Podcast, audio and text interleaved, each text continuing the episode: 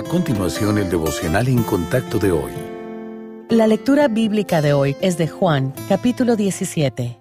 Estas cosas habló Jesús, y levantando los ojos al cielo dijo, Padre, la hora ha llegado, glorifica a tu Hijo, para que también tu Hijo te glorifique a ti, como le has dado potestad sobre toda carne, para que dé vida eterna a todos los que le diste.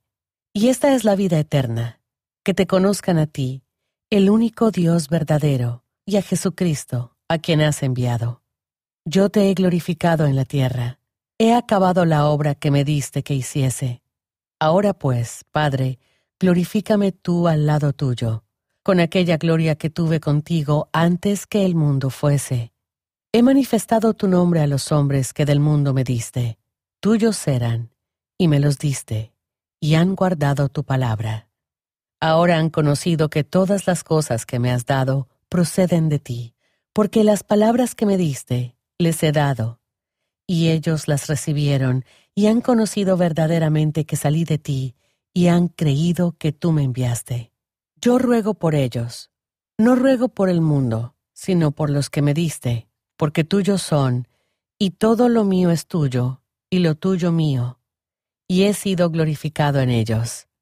Y ya no estoy en el mundo, mas estos están en el mundo, y yo voy a ti.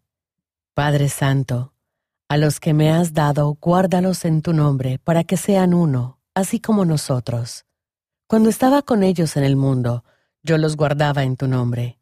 A los que me diste, yo los guardé, y ninguno de ellos se perdió, sino el Hijo de perdición, para que la Escritura se cumpliese. Pero ahora voy a ti, y hablo esto en el mundo para que tengan mi gozo cumplido en sí mismos. Yo les he dado tu palabra, y el mundo los aborreció, porque no son del mundo, como tampoco yo soy del mundo. No ruego que los quites del mundo, sino que los guardes del mal. No son del mundo, como tampoco yo soy del mundo. Santifícalos en tu verdad. Tu palabra es verdad. Como tú me enviaste al mundo, así yo los he enviado al mundo.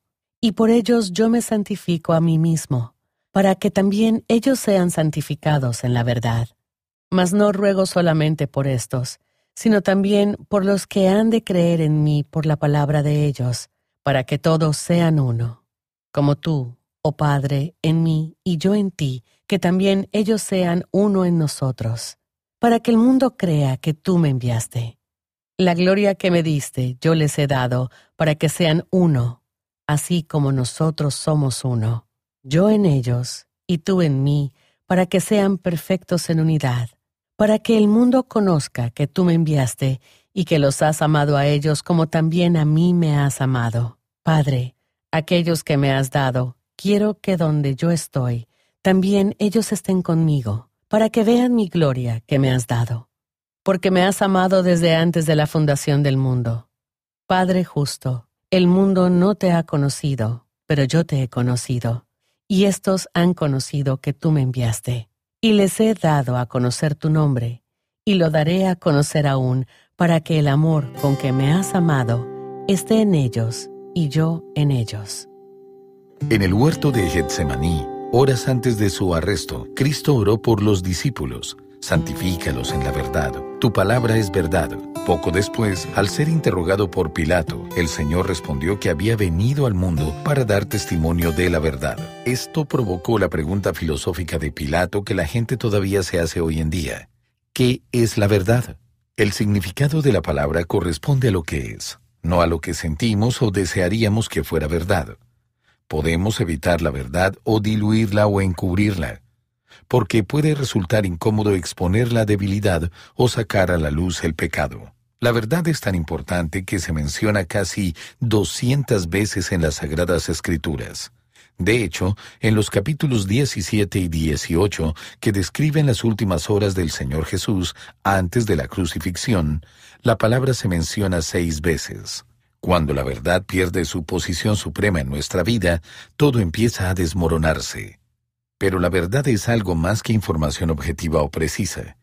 Es una manera de vivir que elimina las barreras y nos libera para que disfrutemos de la vida abundante que Cristo quiere para nosotros. Él es el camino, la verdad y la vida, y al seguirlo descubriremos la clave de la verdadera paz y contentamiento.